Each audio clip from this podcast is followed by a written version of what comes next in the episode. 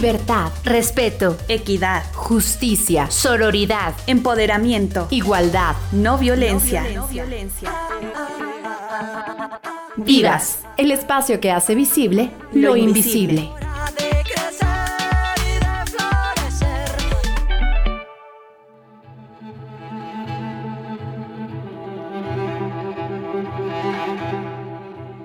En algunos lugares del mundo, un hecho tan natural como la menstruación sigue siendo un tabú.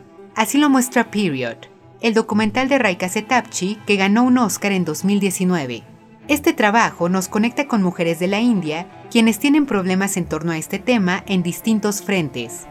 De entrada, muchas de ellas desconocen por qué se produce la menstruación, no pueden hablar del tema e incluso cuando lo experimentan, son consideradas impuras o sucias, enfrentando el rechazo social, pues se les prohíbe entrar a los templos a rezar e incluso, en algunas regiones rurales, no pueden salir de su casa durante el tiempo que tengan el sangrado, haciendo que muchas niñas cuando empiezan a menstruar se alejen de la escuela para siempre. Los problemas para ellas no quedan solo ahí, pues se enfrentan obstáculos para conseguir toallas femeninas y aquí es donde entra en escena un grupo de mujeres de un pueblo cercano a Nueva Delhi que fabrican toallas y logran venderlas de puerta en puerta. Esto resuelve el problema de acceso a este producto de primera necesidad y abre la oportunidad para hablar sobre la menstruación y acabar con el tabú que le rodea. Cuando la directora de este documental recogió su premio, dijo que el periodo, haciendo alusión a cómo se nombra el punto final en inglés, debería finalizar una frase, no la educación de una niña.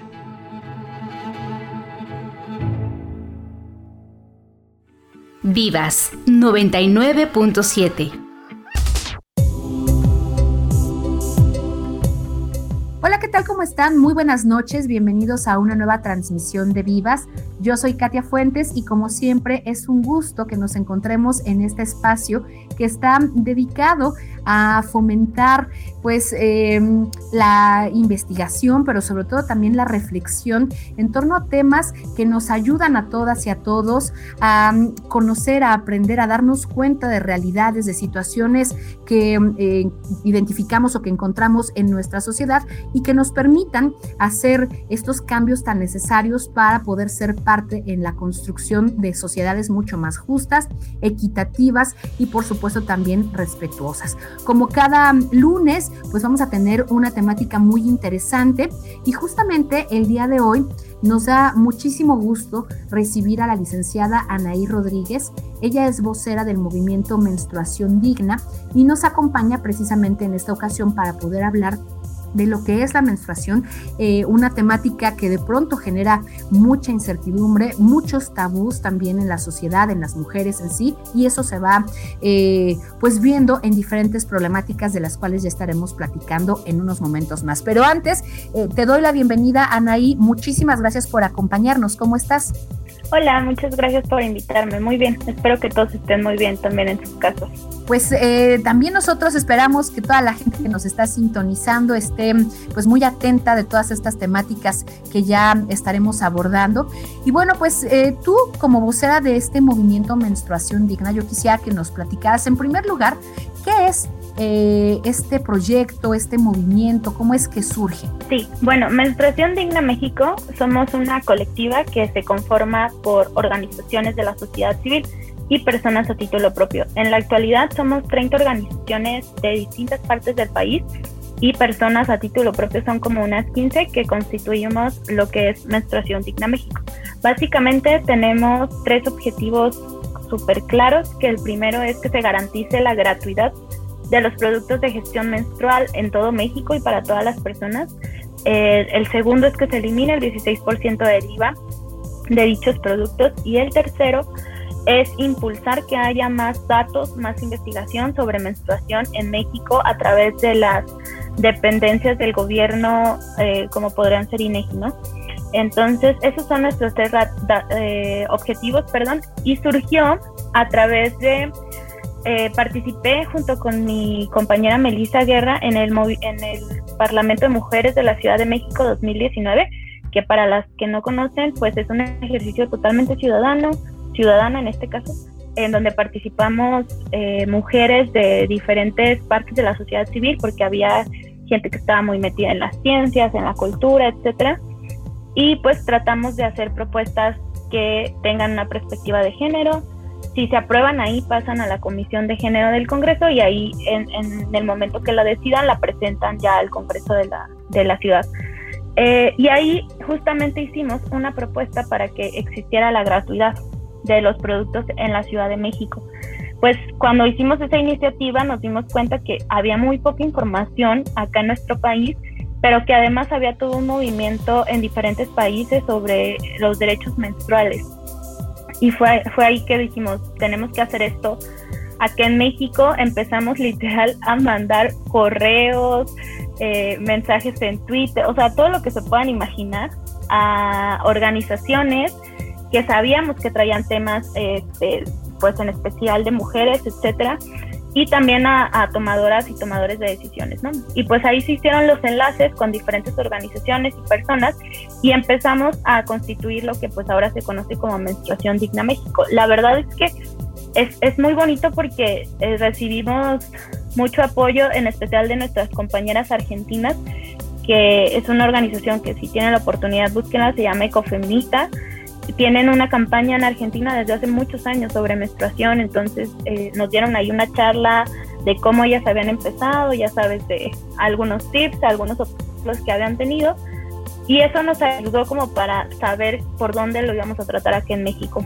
Eh, como te digo, no son muchos países, aunque sí está, sí hay países latinoamericanos, además de Argentina está Colombia, está Perú, que están impulsando una agenda eh, en temas de menstruación y, así iniciamos eh, con esos con esos objetivos y de colocar sobre todo la menstruación como un tema público, ¿no? Eh, que estuviera tratado tanto por medios de comunicación como por personas que toman decisiones, etcétera, y pues creo que ahí vamos poco a poco. Excelente, sí, la verdad es que el tema de la menstruación, ya decíamos, pues es eh, muy importante de visibilizar, de difundir, porque en muchos lugares acabamos de escuchar justo al inicio de nuestro programa esta cápsula que nos habla de un documental que se sitúa en la India, donde las niñas, las mujeres, tienen prácticamente prohibido hablar o tocar el tema de la menstruación. Ellas muchas ocasiones, o la gran mayoría de las mujeres allá en India, no saben ni siquiera eh, que se trata de un proceso natural de su cuerpo que a todas las mujeres eh, eh, pues les toca en algún punto de, su adolescencia. Y entonces, como bien mencionabas, estamos hablando ya de derechos humanos, derechos eh, de la salud, por supuesto, de las mujeres. Y bueno, pues es una cuestión que pues no solo atañe como tal a las propias mujeres, ni siquiera nada más a los especialistas de la salud, los médicos, las enfermeras, sino que es una cuestión que se debe de abordar también desde cuestiones políticas, gubernamentales, incluso eh, de educación, ¿no? también la comunidad médica en muchas ocasiones ignora, eh, pues, cuestiones muy particulares eh, en los intereses, digamos, de los cuerpos de las mujeres, de las niñas, no nada más tratarlas desde el punto de vista de si están o no están sanas, sino el hecho de acercarles esta información. Eh, relacionada con este proceso, ¿no? Que se conoce como la menstruación, el periodo o la regla. Bajo todo este trabajo, estas eh, redes de, información, de apoyo que tú nos acabas de compartir y con la experiencia que tienen ya abordando este tema, a mí me gustaría saber si ustedes en Menstruación Digna México tienen identificados algunos de los eh, mitos o de los tabúes que existen en nuestro país eh, respecto de la menstruación y la forma en la que todas estas ideas, que en muchas ocasiones son erróneas, afectan la vida de las mujeres. Sí, nosotras en sí, e, eso que, que mencionabas de que no solamente atañe a las mujeres, es algo que hemos manejado nuestra narrativa, ¿no? Que justamente para que se alcance una menstruación digna, tiene que involucrarse toda la sociedad. Eso nos, nos coloca en el punto de que tenemos que dar una mejor educación menstrual eh, desde la educación primaria y no solamente a las, a las a las niñas, porque no sé si a ti te pasó, pero eh, dentro de la colectiva contábamos una anécdota que nos pasó a varias de que cuando empezabas a menstruar, a lo mejor en quinto, en sexto, llegaban empresas a darte como pues su producto, ¿no? De toallas, tampones, lo que sea. Y te daban una charla de menstruación, pero curiosamente decían, salganse los hombres, ¿no? Vamos a hablar con las, con las niñas. Y eso es algo que nosotras no queremos que pase porque desde ahí se empiezan a hacer estos tabúes de los que tú me, estás preguntando, que justamente no generan un, un entorno social y cultural propicio porque nos empezamos nosotras a autoexcluir o nos empiezan a excluir de hacer muchas actividades, ¿no? ¿Cuántas veces eh, cuando estamos menstruando preferimos quedarnos en nuestra casa y no salir, ¿no? Por, por miedo, vergüenza, no sé, a teñirnos la ropa.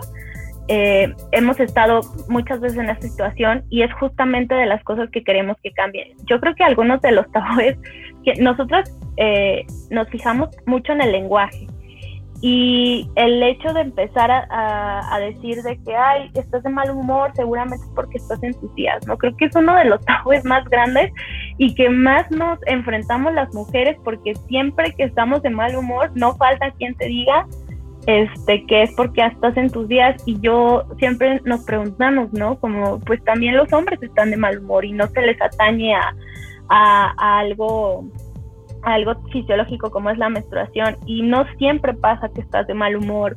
Hay diferentes eh, diferentes maneras de vivir la menstruación y diferentes ánimos cuando, cuando la estás viviendo, ¿no? Por lo menos yo hablo desde mi experiencia personal.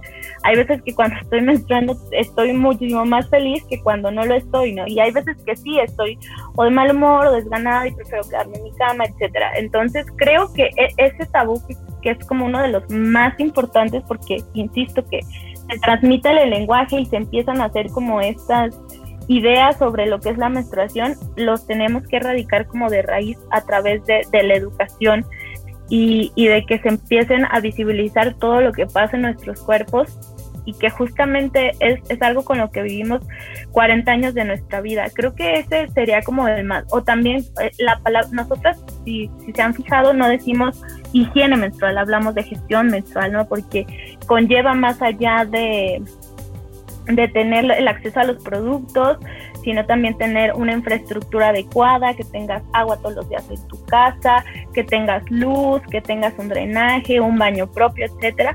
Y además incluye todo esto que es lo social, lo cultural, que, que creo que es súper importante. Y porque la higiene está muy asociada a limpiar algo, ¿no? O sea, que sea higiénico, que sea limpio y la menstruación no es sucia. Entonces, e, esas cosas del lenguaje somos lo que nosotras eh, señalamos mucho o el hecho de decir, ay, me manché. No te manchas, se, tiñe en tu ropa, ¿no? Porque otra vez manchar es, es como si algo estuviera limpio y lo estás manchando. Entonces, e, esas, esas cositas que construyen como todos estos mitos son los que nosotras hemos tenido muchísimo más identificados y donde nos hemos nos hemos enfocado en, sacar ahí a través de nuestras redes a lo mejor algunas eh, campañas pequeñas sobre el por qué esto no debería de, ser así. Además también está el mito, creo que, bueno, no sé si es mito, creo que es más desinformación de que, de que cuando empiezas a menstruar te haces mujer, ¿no? Te dicen, ah, ya eres mujercita, no sé qué. Entonces, eh, ahí va la pregunta de, ¿y las mujeres que no menstruan por diferentes enfermedades, ¿no? Ovario poliquístico, etcétera? O las mujeres que ya cuando están en la menopausia dejan de menstruar, dejan de ser mujeres, o sea, esas, esas concepciones, o las, las personas trans, ¿no? Que menstruan, eh, ¿dónde quedan? O sea, todas esas, esas cosas que, que, yo creo que los mitos sí parten totalmente, y los, perdón, los tabúes parten de, de la desinformación, son los que nosotras hemos estado intentando cambiar y por eso en la, en la, incidencia que nosotras hacemos, sobre todo en el tema de gratuidad, siempre lo acompañamos de educación menstrual. Ahora lo que pasó en Michoacán, que se aprobó la ley, está no solamente estipula que se van a dar gratis estos productos, sino a las personas que están en las escuelas, sino también a que va a haber una mejor educación menstrual en los planes escolares. Perfecto.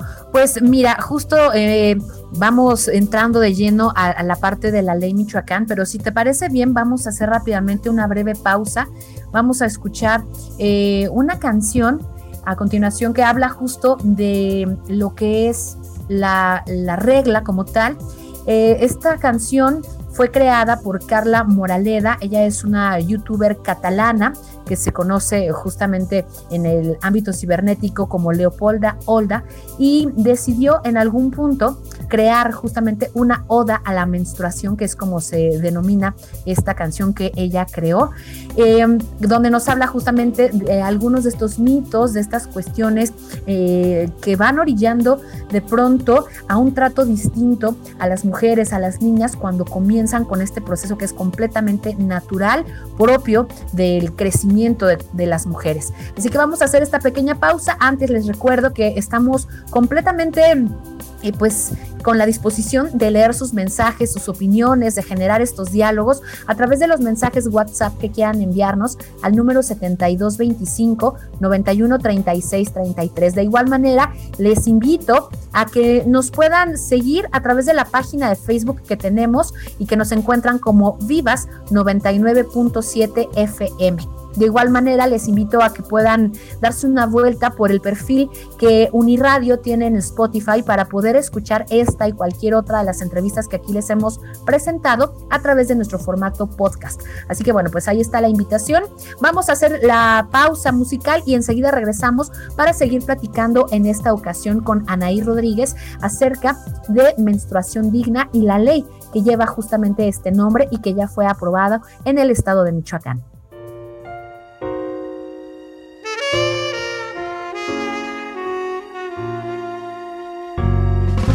Les tetes em fan mal i se m'infla la vagina.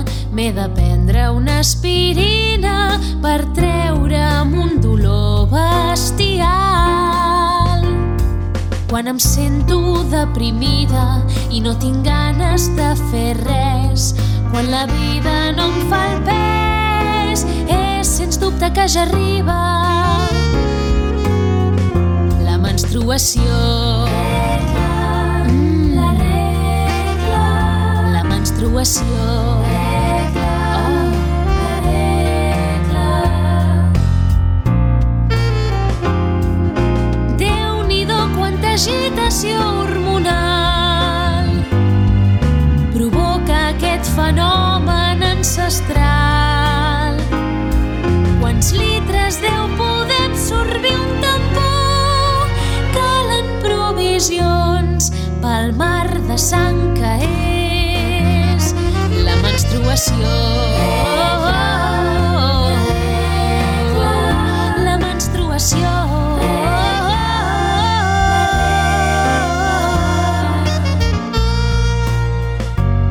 Sempre vens en mal moment, no pots venir un sol cop l'any. Si sabessis quin afany comportes és de primer vas venir quan era nena. Fa deu anys tot just avui em fas la vida més amena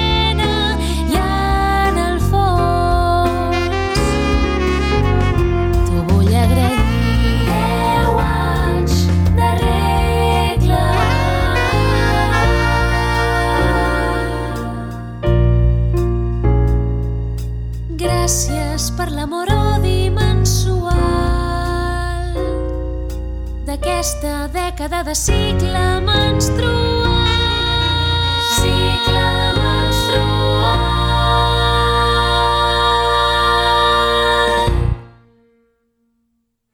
Vivas 99.7 Estamos de regreso con todos y todas ustedes aquí en Vivas. Esta noche estamos platicando con Anaí Rodríguez, quien es vocera del movimiento Menstruación Digna, acerca de lo que trata precisamente todo este esfuerzo, todo este trabajo y también los resultados que ya se han empezado a cosechar.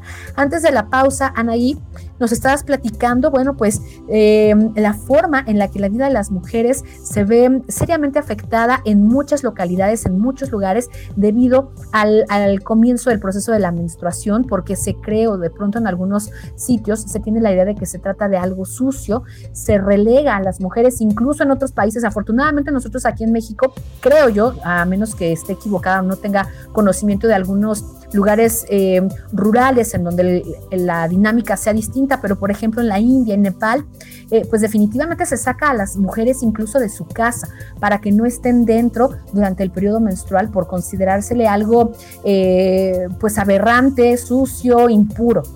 en ese sentido, bueno, pues estamos entonces hablando o se liga todo este tema de un proceso natural 100% normal, digamos, con la parte también de utilizarlo como una manera de exclusión, de, rechazo, de violencia como tal hacia las mujeres, porque se ponen en riesgo también sus derechos humanos, como puede ser el derecho eh, pues a una vivienda digna, a la salud en general, a un trato digno, incluso a la educación. Ya decíamos que muchas niñas a veces hasta tienen que abandonar la escuela precisamente porque al comenzar la menstruación no pueden estar en contacto con otras personas. Mm, bajo esa perspectiva entonces, que nos pudieras platicar un poco también también cómo eh, esta mm, eh, iniciativa que ustedes encabezan se dedica también a la parte de la educación y de la defensa de los derechos, porque la educación no nada más nos, nos, referimos a sistemas escolarizados, sino también a lo que es la educación menstrual, la educación sexual, que va de la mano también con procesos como eh, el embarazo, eh, la menopausia, por ejemplo, eh, el hecho de cómo se puede vivir una vida plena sexualmente, ¿no? Especialmente hablando de las mujeres. Entonces, cómo todas estas temáticas se van, digamos, abordando de distintas maneras a través de este movimiento Menstruación Digna. Sí, bueno, nosotras creo que lo que lo que podríamos abonar al tema que también lo tratan los derechos sexuales y reproductivos, en sí nosotros no estamos tan dentro de porque parte de lo que lo que lo que pedimos es que justamente se rompa esta dicotomía también de menstruación reproducción, ¿no? Dado que hay mujeres que deciden no ser madres y que igual eh, la menstruación sigue ocurriendo. Pero creo que donde podríamos anclarnos y hacer como este enlace en ese tema es justamente en el conocer nuestro cuerpo. Porque eh, lo, lo hablábamos dentro también de la colectiva, que por ejemplo el tema de las copas menstruales que de repente eh, no, no, son tan conocidas porque no hay mucha información, que, que ahorita abonaré de eso, pero para usar la copa menstrual, pues necesitas también un mayor conocimiento de tu cuerpo, ¿no? Tocarte, saber, eh, a lo mejor ponerte un espejo para que te veas y demás. Y esas cosas a veces chocan con toda la, educación que nos han venido dando y ahí es donde, digamos, como el autoconocernos es parte también de lo que están, eh, de lo que se pelea en los derechos sexuales y reproductivos. Entonces creo que ahí podríamos como, como encuadrarnos y pues en otros derechos que a lo mejor, eh, o sea, como para que logren dimensionar qué tan importante es que sean los productos, porque mucho se nos ha cuestionado de que, ay, ¿por qué las toallas femeninas y no el papel higiénico, no? Si el papel higiénico lo usamos todas las personas. Pero es importante resaltar que un argumento de, de, que se elimina el 16% del IVA es que es discriminatorio porque es un producto que solamente lo utilizamos la mitad de la población. Entonces, literal, estamos pagando un impuesto por menstrual, dado que lo utilizamos la mitad de la población. Para esa mitad de la población, este no es un producto que puede ser eh, opcional.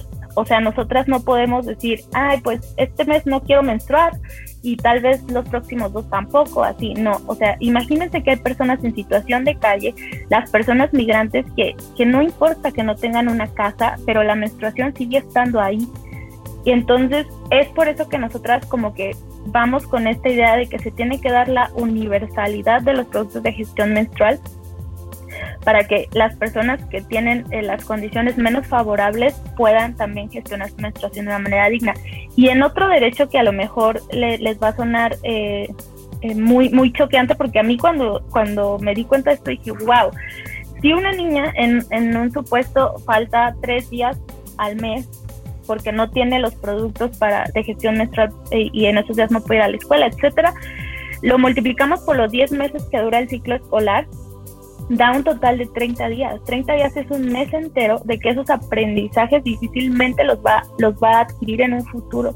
Y entonces ahí las brechas de género que nos atraviesan a todas las mujeres a lo largo de nuestra vida se empiezan a ensanchar, ¿no? Porque tu contraparte, o sea, un niño no tiene la necesidad de faltar a la escuela por un proceso fisiológico, ¿no? Y porque no tenga los productos de gestión menstrual. Entonces, por eso es tan importante. Y creo que otro de los derechos que a lo mejor es importante resaltar, el derecho a la salud porque al no tener los productos para gestionarla, usan otros productos que no son aptos y eso puede conllevar eh, a infecciones, sobre todo en las personas en situación de calle que sabemos que utilizan estos productos o las personas que están privadas de su libertad, que en las prisiones eh, no se les da a muchos estos, estos el acceso a, los productos básicos, entonces tienen que utilizar cualquier material para poder gestionar su menstruación y pues ahí ya se ve afectado su derecho a la salud. Entonces, eh, creo que es parte del por qué estamos luchando a esto, porque sí es un, un tema de que todas las personas debemos acceder a nuestros derechos en plenitud y la verdad es que la menstruación ha sido un obstáculo para muchas mujeres, niñas y adolescentes para poder este, estar en una igualdad sustantiva con sus contrapartes. Efectivamente, y bueno, para complementar con datos duros todo esto que tú nos estás exponiendo y el porqué de la necesidad de implementar políticas públicas que justamente em, defiendan estos derechos, eh, bueno, pues rápidamente con datos de la Procuraduría Federal del Consumidor, en México hay más de 64 millones de mujeres en edad reproductiva. Esto quiere decir, pues, mujeres que atravesamos el proceso de la menstruación. Y en condiciones normales estamos gastando entre 425 y 1.200 220 pesos anuales en estos productos em, pues de higiene femenina, digamos, en las toallas sanitarias o cualquier otro tipo de producto que nos permita eh, pues hacer frente a este proceso, ¿no? Entonces, como bien mencionabas, pues sí, sí es em, un tanto preocupante el hecho de que no se quiera entender eh, el por qué es importante quitar estos impuestos o este gravamen ¿no? a, estos productos de higiene femenina que es como se les menciona eh, mayormente. Y bueno, pues en esta eh, perspectiva, pues enfoquémonos ahora sí porque el tiempo ya nos empieza a presionar un poco en la ley menstruación digna que a principios del mes de marzo se aprobó ya en el estado de Michoacán, de Michoacán Platícanos un poco eh, en qué consiste esta ley, qué es lo que pretende, los objetivos que persigue y sobre todo también qué posibilidades hay de que todo este esfuerzo, todas estas eh, acciones que ustedes están llevando como movimiento como movimiento menstruación digna, eh, pues puedan empezar a permear en otras entidades. Sí, para abonar a los datos que creo que también es, es importante ponerlo en el tema porque nosotros siempre insistimos mucho en el tema de la infraestructura. El 36% de la población en México no tiene abasto de agua diario y el 33% vive sin excusado con descarga directa de agua y el 10% de la población no cuenta con un sanitario propio. Esto es súper importantísimo al momento de que hablamos de, gestionar una menstruación digna, ¿no? Porque necesitas agua, necesitas un sanitario, o sea, cosas bien básicas como que tenga el seguro, un baño al que vas a entrar a gestionar tu menstruación, te hacen sentir muchísimo más cómoda. Y bueno, ya entrando al tema de, de Michoacán, eh, pues básicamente tiene dos objetos, eh, dos objetivos. Perdón.